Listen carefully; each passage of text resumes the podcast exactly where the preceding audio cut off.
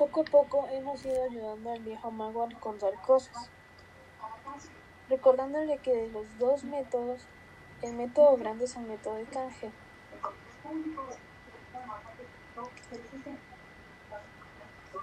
El proceso se desarrolla en tres etapas, digestión, neutralización y destilación.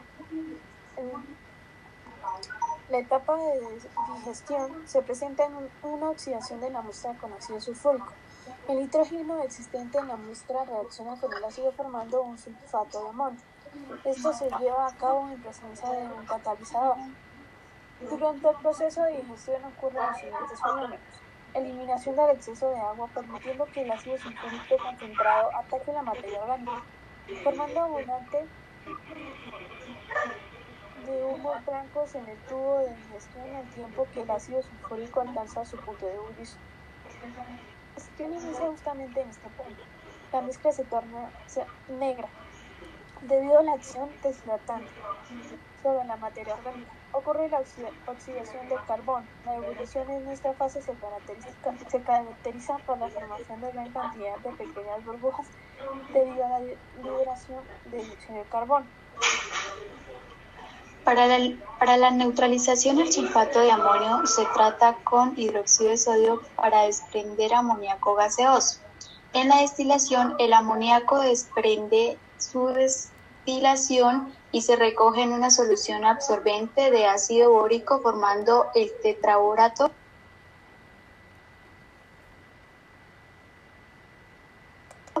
de amoníaco. También tenemos eh, el muestreo y almacenamiento.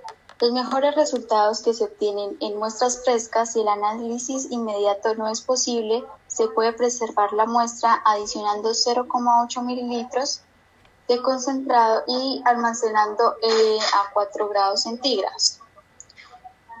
El material de equipo está el digestor de nitrógeno y equipo utilizado para la destilación del nitrógeno.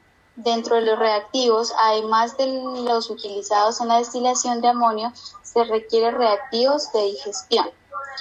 Y también se debe dejar enfriar, diluir la solución hasta un litro con agua, manteniéndose a temperatura aproximadamente 20 grados centígrados.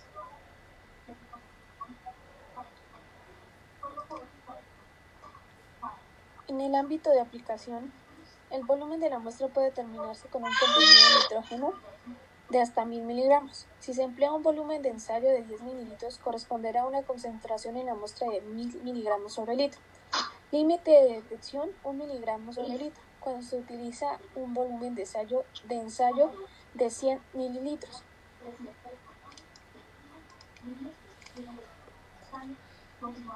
La determinación de nitrógeno. Selección del método. Los factores que más influyen para la selección del método de determinación son la concentración y las interferencias. Cuando se requiere una gran precisión es necesario efectuar una destilación preliminar. Para concentraciones muy elevadas se prefiere la técnica de la destilación.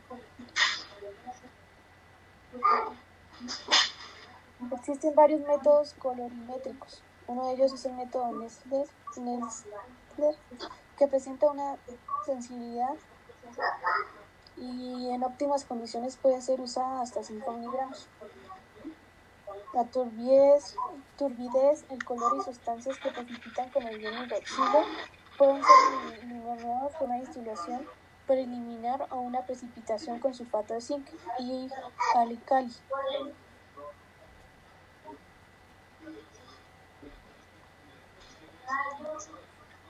Dentro de las precauciones, el ácido concentrado puede producir quemaduras serias o menos que se tenga el debido cuidado. Cuando se añade o se mezcla los, reactivos, hay que dirigir siempre la boca del matraz del Kendall en una dirección en la que no haya nada, pues de ahí se tiene que adicionar el agua del ácido concentrado y la del alcalí al ácido diluido producen un, rápido desprendimiento del calor que puede provocar una, una sobrepresión suficiente para proyectar el exterior al contenido del matraz. Cuando se señala el exceso de hidróxido de sodio concentrado hay que tener sumo cuidado y evitar que, se mezcle con el contenido del matraz, pues se producirán pérdidas de amoníaco durante la destilación, es necesaria una atención constante para evitar la aparición del ácido en el Erlenmeyer.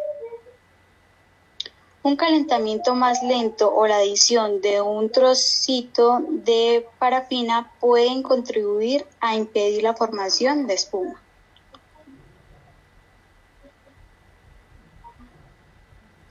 En las interferencias, la glicina, urea, ácido glutamínico, cianatos y acetamidas son hidrolizables personalmente de urea y los cianatos, que pueden encontrarse en influentes de procesos industriales, sufren hidrólisis a una relativa velocidad pH de 9,5 al cual se efectúa la destilación.